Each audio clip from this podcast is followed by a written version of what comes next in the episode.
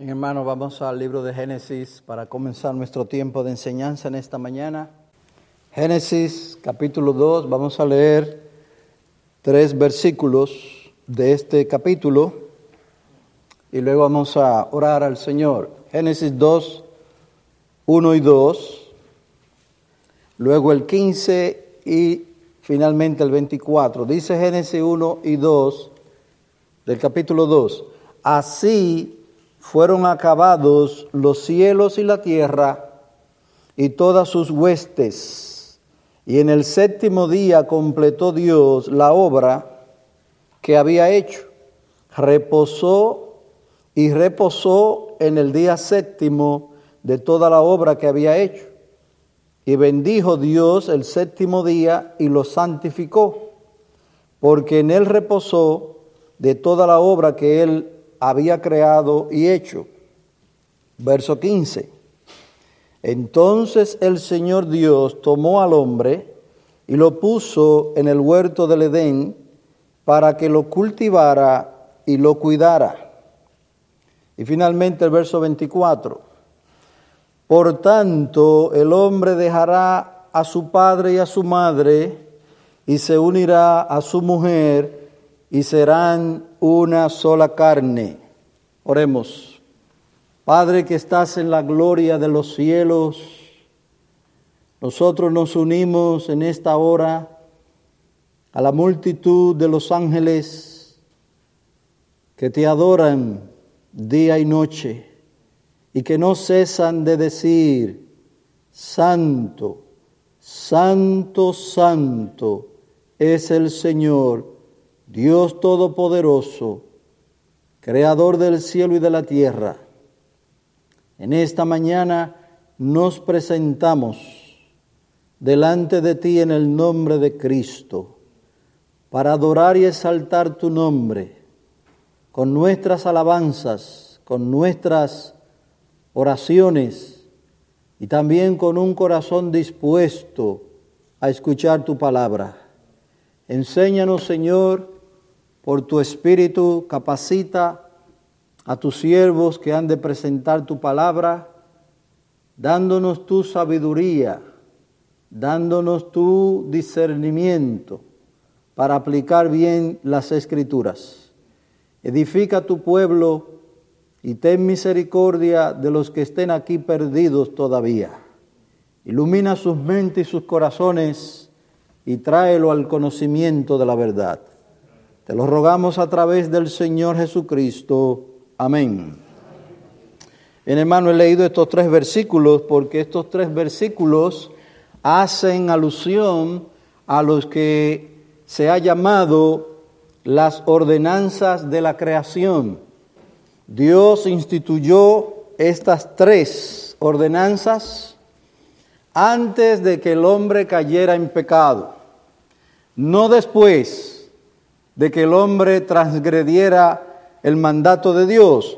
Dios instituyó estas ordenanzas, llamadas las ordenanzas de la creación, antes de que el hombre pecara.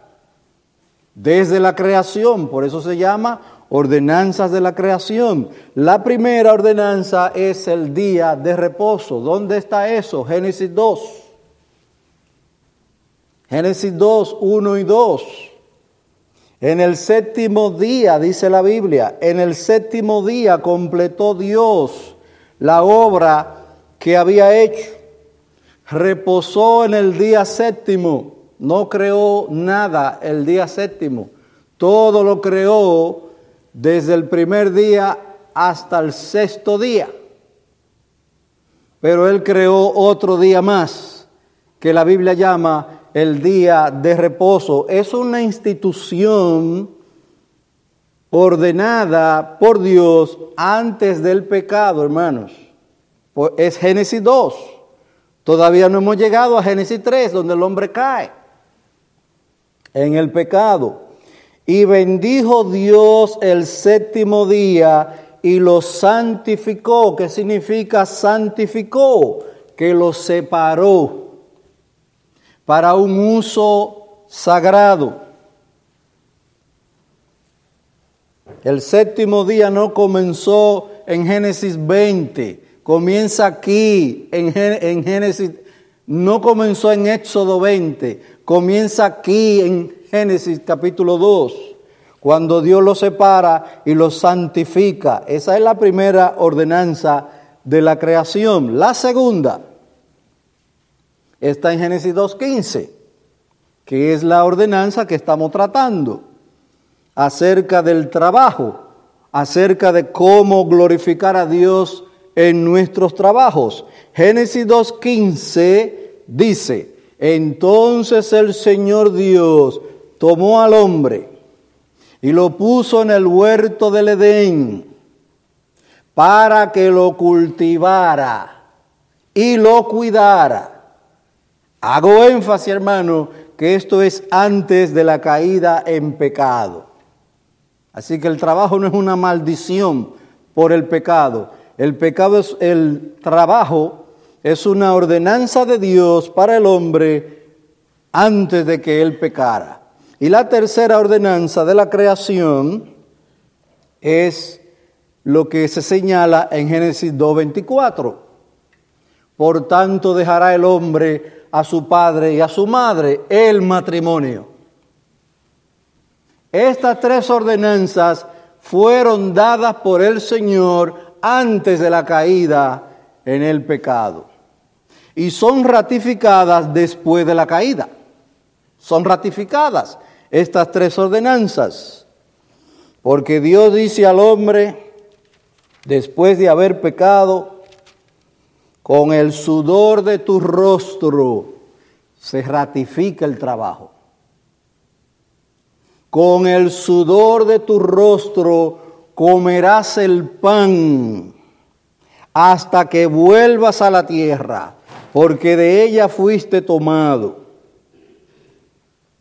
Fíjese que esto está en Génesis 3, después de la caída del hombre en el pecado. Se ratifica el trabajo, pero ahora con dolor, ahora con sufrimiento, Dice la Biblia con el sudor de tu rostro. Y eso señala a dolor. Aquí dice la palabra. Entonces dijo a Adán, el Señor en Génesis 3:17, entonces dijo a Adán, por cuanto has escuchado la voz de tu mujer y has comido del árbol del cual te ordené diciendo, no comerás de él, maldita será la tierra por tu causa. Con trabajo comerás de ella todos los días de tu vida. Aquí se señala la dificultad, el dolor, la lucha. Espinos y abrojos te producirá y comerás de las plantas del campo. Con el sudor de tu rostro comerás el pan hasta que vuelvas a la tierra, porque de ella fuiste tomado, pues polvo eres y al polvo volverás. Esa fue la sentencia, o una de las sentencias del Señor al hombre después de haber caído en pecado. Si se da cuenta, hermano, estas tres ordenanzas son ratificadas en el decálogo. En los diez mandamientos son ratificadas estas tres ordenanzas. Porque en el cuarto mandamiento se le dice al pueblo de Israel, acuérdate del día de reposo. No era algo nuevo, sino que se le dice, acuérdate, porque eso fue instituido desde la creación. Pero ellos tenían casi o pasaron más de 400 años en Egipto? ¿Y usted cree que en Egipto le daban el día de reposo? No, porque esa esclavitud en parte era para que se olvidara de Dios y se olvidara de lo que Dios había mandado. Por eso cuando el Señor le da el decálogo, le dice al pueblo, acuérdate del día de reposo para santificarlo se ratifica el cuarto mandamiento, o mejor dicho, se ratifica el día de reposo, pero también se ratifica el trabajo. en el decálogo? Porque en el decálogo dice, seis días trabajarás. Se nos está acordando que tenemos que trabajar. O sea que en el cuarto mandamiento se ratifican dos de las ordenanzas de la creación. Se ratifica el día de reposo y se ratifica el trabajo y también se ratifica el matrimonio. Cuando dice la palabra de Dios, no cometerás adulterio. Con ese mandato Dios está santificando el matrimonio. Y así lo dice el escritor a los hebreos. Honroso sea en todos el matrimonio. O todos deben honrar el matrimonio. Y el lecho sin mancilla. Y ahí está especificando a las impurezas sexuales, al pecado de adulterio. Honroso sea en todos el matrimonio y el lecho sin mancilla. Si se da cuenta, hermano, estas tres ordenanzas de la creación son ratificadas en los diez mandamientos. Pero nosotros estamos viendo la segunda de estas ordenanzas, el trabajo, cómo glorificar a Dios en nuestro trabajo. Hemos visto dos principios que tienen que ver con esto, dos de diez. Si el Señor nos concede, hoy trataremos dos, pero no es una promesa. Hemos visto que el hombre trabaja como portador de la imagen de su creador, que es un Dios que trabaja. Cristo lo dijo, mi Padre hasta ahora trabaja. Dios es un Dios que trabaja. Por tanto, el hombre como portador de la imagen de Dios no debe ser ocioso, no debe ser perezoso, debe manifestar la imagen de Dios siendo un hombre trabajador, diligente, en lo que tiene que ver con trabajar. Siempre se asocia en la Biblia, siempre se asocia la ociosidad a la impiedad. La Biblia siempre dice y habla de los hombres ociosos como hombres malos, ociosos, que no se ocupan de llevar a cabo alguna labor productiva. Bien, ¿qué vamos a ver hoy? Vamos a ver que el hombre trabaja o debe trabajar en obediencia a los mandamientos de Dios. Vamos al libro de Génesis, ah, perdón, al libro de Éxodo, capítulo 31. Éxodo 31.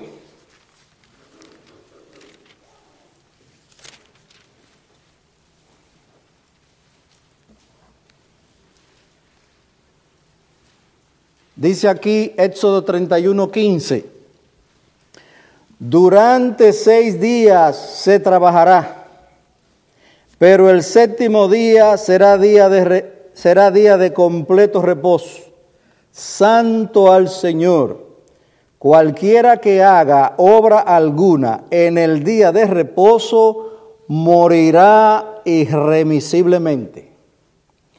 Los hijos de Israel guardarán pues el día de reposo, celebrándolo por todas sus generaciones como pacto perpetuo. Dice el 17, es una señal entre yo y los hijos de Israel para siempre, pues en seis días el Señor hizo los cielos y la tierra, y en el séptimo día cesó de trabajar y reposó. El principio que vamos a ver en este momento que estamos viendo es que el hombre debe trabajar en obediencia a los mandamientos de Dios. Le dice el apóstol Pablo a los creyentes de Éfeso, el que robaba, no robe más. Cada mandamiento tiene una parte positiva y tiene una parte negativa. Los diez mandamientos, la mayoría de ellos están en forma negativa.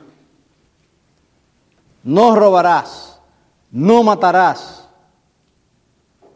no cometerás adulterio.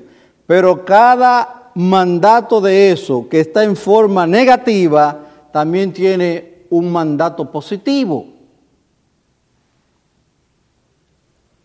Cuando Pablo dice a los efesios, el que robaba no robe más, añade, sino que trabaje. Así que la parte positiva de ese mandamiento que dice no robarás es te dedicarás al trabajo. Eso es lo que nos dice la palabra de Dios. En Efesios 4:28, el que robaba no robe más, sino que trabaje haciendo con sus manos lo que es bueno para que tenga que compartir. Vamos al libro de Primera Tesalonicense, epístola a los tesalonicenses, primera de a los tesalonicenses, versículo capítulo 4, 11. Primera a los tesalonicenses. El hombre debe trabajar en obediencia a los mandatos de Dios. Es Él quien manda al hombre que trabaje. Primera Tesalonicense 4:11. Mire lo que dice aquí el apóstol.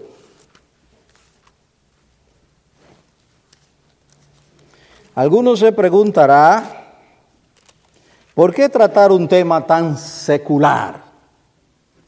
Si usted tiene esa mentalidad, no es conforme a la Biblia. El trabajo, aunque sean tareas manuales y aunque pensemos de ello como asuntos terrenales, temporales, el trabajo y la manera en que lo hacemos muestra cómo estamos nosotros espiritualmente. ¿Cómo te conduces? ¿Qué testimonio das? Tu trabajo y la forma de hacerlo dice mucho de ello.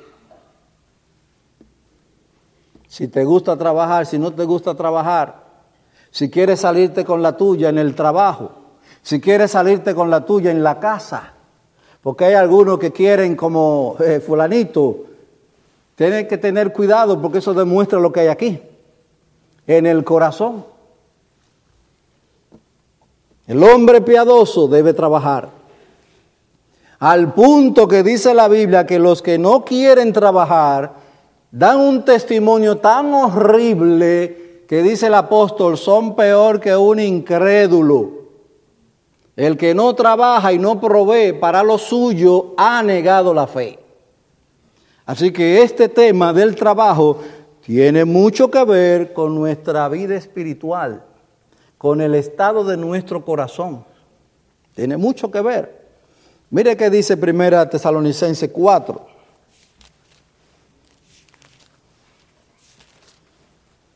Versículo 11, primera los tesalonicenses. Dice aquí el apóstol,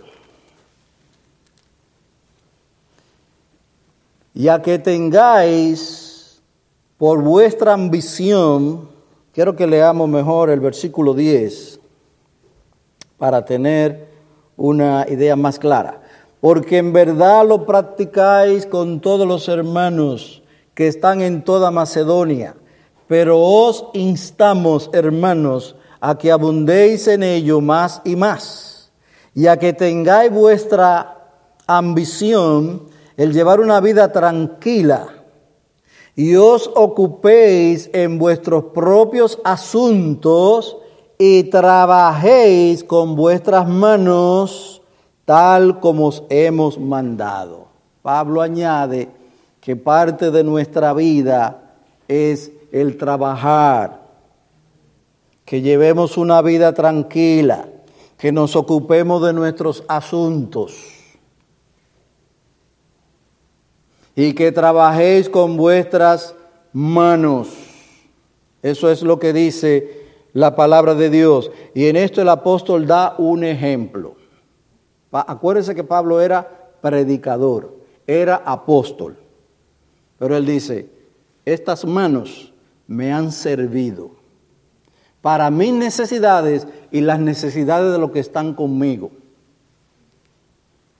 Y aunque tenía derecho a no trabajar en asuntos eh, manuales, dice él, yo tengo el derecho. Y Bernabé también, o solo él y yo no tenemos derecho de no trabajar, porque los otros apóstoles no trabajaban en asuntos manuales, pero trabajaban en los asuntos espirituales. Y ese es un trabajo también. Y en muchas ocasiones más arduo que un trabajo de ocho horas. Pero dice Pablo, yo trabajo en eso, predicando la palabra de Dios. Y hermano, déjeme decirle que sí que esto es un trabajo, porque para hablar aquí 40 minutos, usted debe emplear horas. Y un trabajo mental y espiritual, no solo estudiar, sino ponerse de rodillas. ¿Cuántas horas se necesitan para traer un estudio de 40 minutos? Eso es un trabajo bien arduo. Pero Pablo dice que además de trabajar en los asuntos espirituales, sus manos le sirvieron para el sustento propio y de otros. Vayamos a Hechos 18, Hechos 18. Para que vea lo que dice allí la palabra.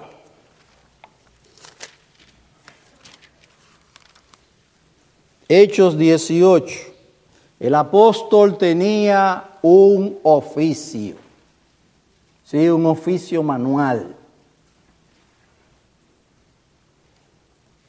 Dice el, el, capítulo 18 de los Hechos, versículo, versículo 2, dice aquí, y se encontró con un judío, el apóstol Pablo, claro, y se encontró con un judío que se llamaba Aquila, natural del Ponto, quien acababa de llegar de Italia con Priscila su mujer, pues Claudio había ordenado a todos los judíos que salieran de Roma. Pablo fue a ellos. Y como era del mismo oficio, se quedó con ellos y trabajaban juntos, pues el oficio de ellos era hacer tiendas. Sí, hermanos, así Pablo predicaba la palabra, Pablo oraba, pero Pablo también trabajaba. No es el caso de todos los ministros y no necesariamente tiene que ser el caso de todos los ministros que además de predicar la palabra de Dios tienen que salir para allá afuera a hacer trabajos manuales. No es el caso de todos. Porque la Biblia dice que el que predica el Evangelio, que viva del Evangelio. Eso lo manda el Señor Jesucristo. Porque es un trabajo. Pero en el caso del apóstol Pablo, dice, yo no hice uso de ese derecho. ¿Y por qué Pablo no hizo uso de ese derecho?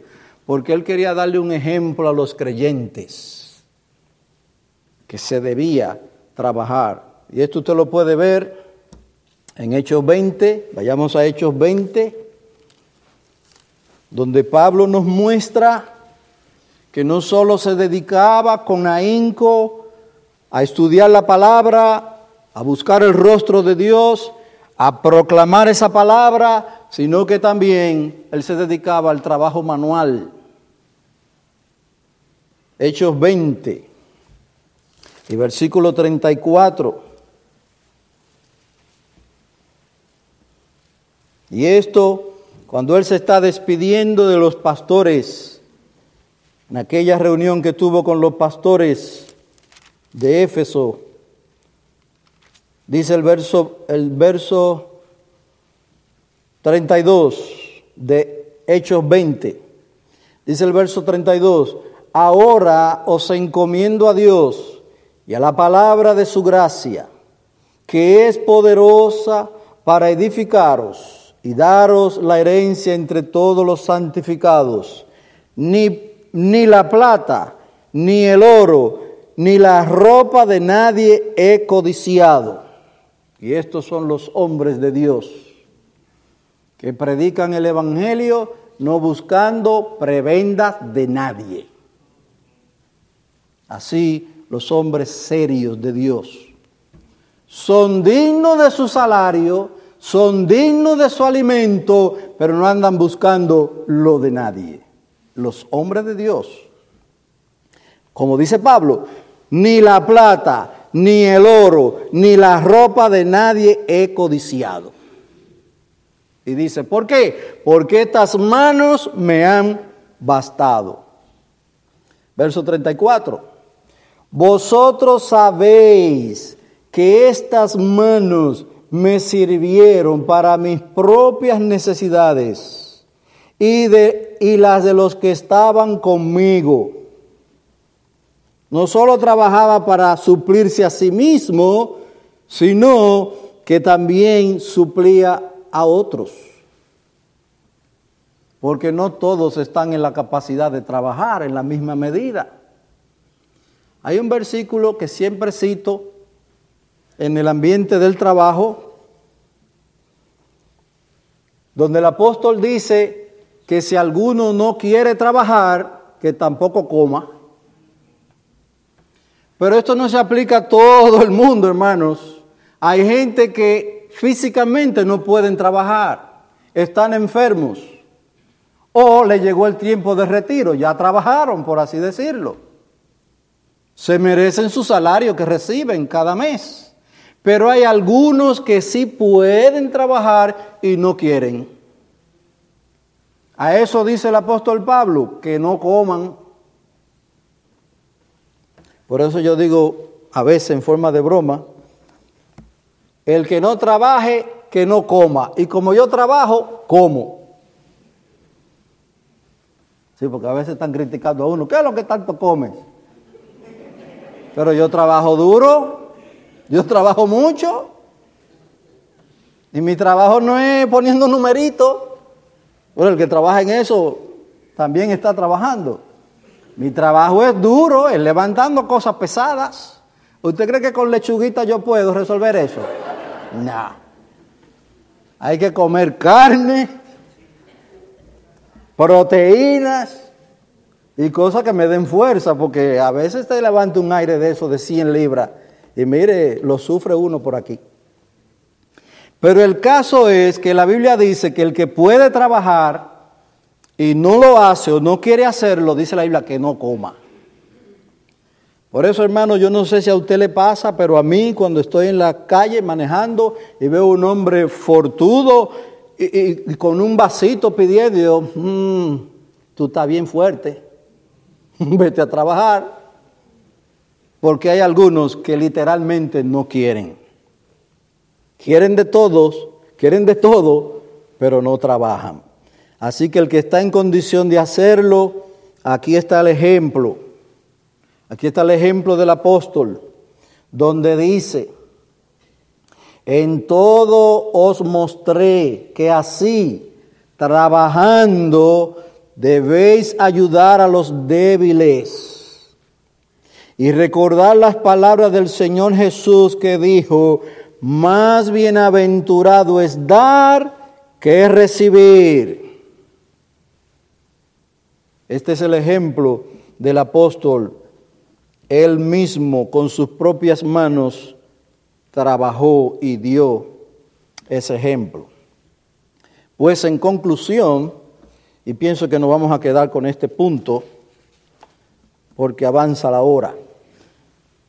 En conclusión, debemos trabajar porque Dios nos ha mandado hacerlo. Debemos trabajar porque Dios nos ha mandado hacerlo. En el cuarto mandamiento se dio el mandato de reposar, pero no solo eso. Sí, en el cuarto mandamiento se dice, acuérdate del día de reposo, pero también está incluido en ese mismo mandamiento, seis días trabajarás. En la creación se dio a los seres humanos la tarea de llenar la tierra y subyugarla. Se le dio a los seres humanos la tarea de llenar la tierra y subyugarla. El hombre debía transformar la tierra, no destruir la tierra. Sí, el hombre podía y debía construir casas con los materiales que tenía a su disposición y usar la mente que Dios le había dado. Para que usted vea que Dios le dio trabajo al hombre antes de pecar, le trajo todos los animales que él había creado y le dio tremendo trabajo. ¿Cómo le vas a llamar? Y ese era un trabajo mental. Así que a ese que tiene melena, le llamaré león. Y dice la Biblia que todo lo que el hombre le llamó a esos animales, ese es su nombre.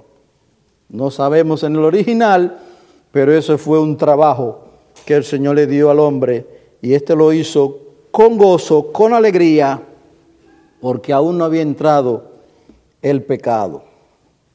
El trabajo, como dijimos al principio, el trabajo es una de las ordenanzas de la creación. ¿Y cómo se empeña este mundo, hermanos? ¿Cómo se empeña este mundo en destruir las ordenanzas de la creación? Comience por el día de reposo. Muchos cristianos dicen, eso es para los judíos. Pues en Génesis 2 no existía un solo judío. Existía Adán y su mujer. Y dice la Biblia, Dios santificó ese día y lo, y lo, lo separó para un uso santo. Génesis 2.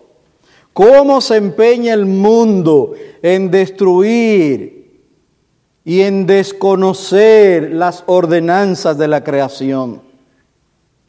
La gente quiere hacer de todo lo que se le venga en gana en el día de reposo. Ir a las tiendas, ir al cine, ir a la playa, ir a los estadios, menos a las iglesias a escuchar la palabra de Dios. ¿Cuál fue el ejemplo de Cristo? En el día de reposo fue a la sinagoga como era su costumbre. Y es esa tu costumbre, hermano. Por convicción a mí me van a encontrar el domingo en la iglesia. En la mañana y en la tarde. Porque este es el día del Señor, no es mi día. Como alguien hace mucho nos decía, es que yo los domingos, yo lavo ropa los domingos porque es el único día que tengo. Digo, ah, es el que tiene, pues no tiene ninguno, porque ese es del Señor.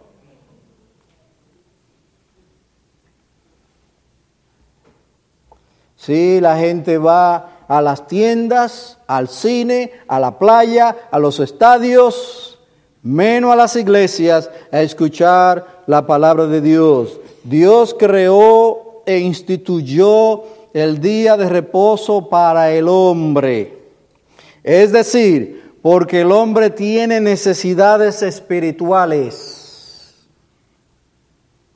Durante los seis días de trabajo, el hombre suple necesidades temporales, alimento, vestimenta, casa, etcétera, etcétera. Pero en el día de reposo, en el día del Señor, es para suplir necesidades espirituales. Tenemos una al, tenemos un alma que no se sacia con arroz y habichuela. Tenemos un alma que necesita alimento espiritual, la palabra de Dios. Por eso Cristo dice allá en la tentación, en el, cuando fue tentado, 40 días sin comer, 40 días sin beber. El enemigo le dice, di que esas piedras se conviertan en pan. Y él dijo, escrito está, no solo de pan vivirá el hombre, sino de toda palabra que viene de la boca de Dios. Tenemos una alma que necesita alimento espiritual. Ese alimento es suplido por la palabra de Dios.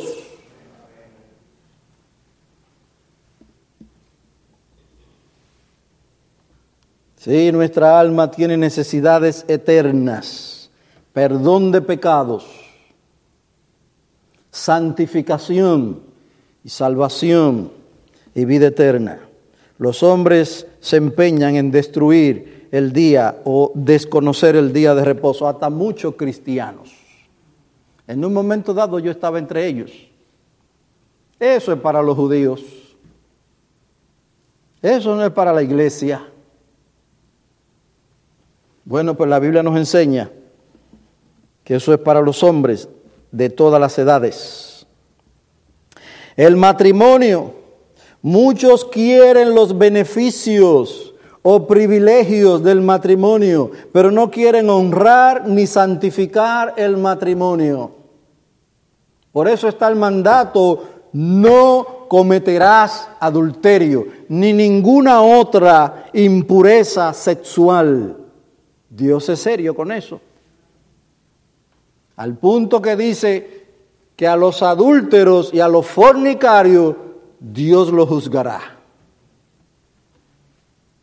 Y finalmente el tema que estamos tratando, el trabajo. Mucha gente quiere de todo, pero no quieren trabajar. Que Dios nos libre, hermano, de esa actitud hay gente que quiere dinero, que quiere posesiones, pero no se dedican a un trabajo como manda la palabra de Dios. Finalmente, del tiempo que nos queda, unas palabras de a manera de conclusión.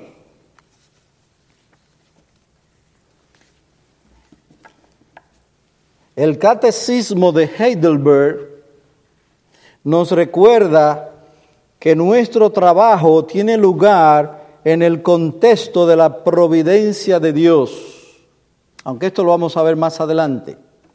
Es bueno que sepamos que el poder de Dios, Dios Todopoderoso, siempre presente, mediante el cual, como si fuera por su mano, Él sostiene y gobierna los cielos, la tierra y todas las criaturas, de modo que hierba y pasto, lluvia y sequía, años fructíferos y estériles, carne y agua, salud y enfermedad, riquezas y pobreza, todo esto y todas las cosas no vienen por azar, sino mediante su mano paternal.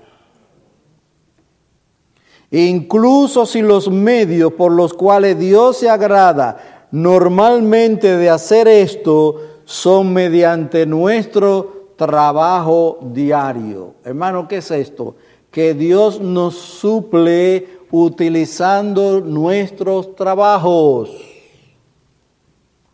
Y en esto debemos reconocer que todo lo que tenemos, como dice un himno, de su mano ha venido. Debemos recordar que es solamente Dios, solamente Dios quien puede dar bendiciones a nuestras labores. Que Dios use esta enseñanza. Nosotros continuaremos en otra ocasión. Que Dios bendiga su palabra. Señor Jehová, Dios Todopoderoso, gracias por la instrucción de tu palabra en esta mañana. Que tú la fijes, que tú la hagas echar raíces en nuestros corazones y ellas nos dominen, ellas nos guíen en los años, en los días que nos queden en este mundo dando buen testimonio, cada uno de nosotros que puede hacerlo, de dedicarse honradamente a las labores que tú nos concedes hacer cada día. Y gracias, Señor, por la provisión que a través de los trabajos nos das. Bendice a tu pueblo en lo que resta de este día, en Cristo. Amén.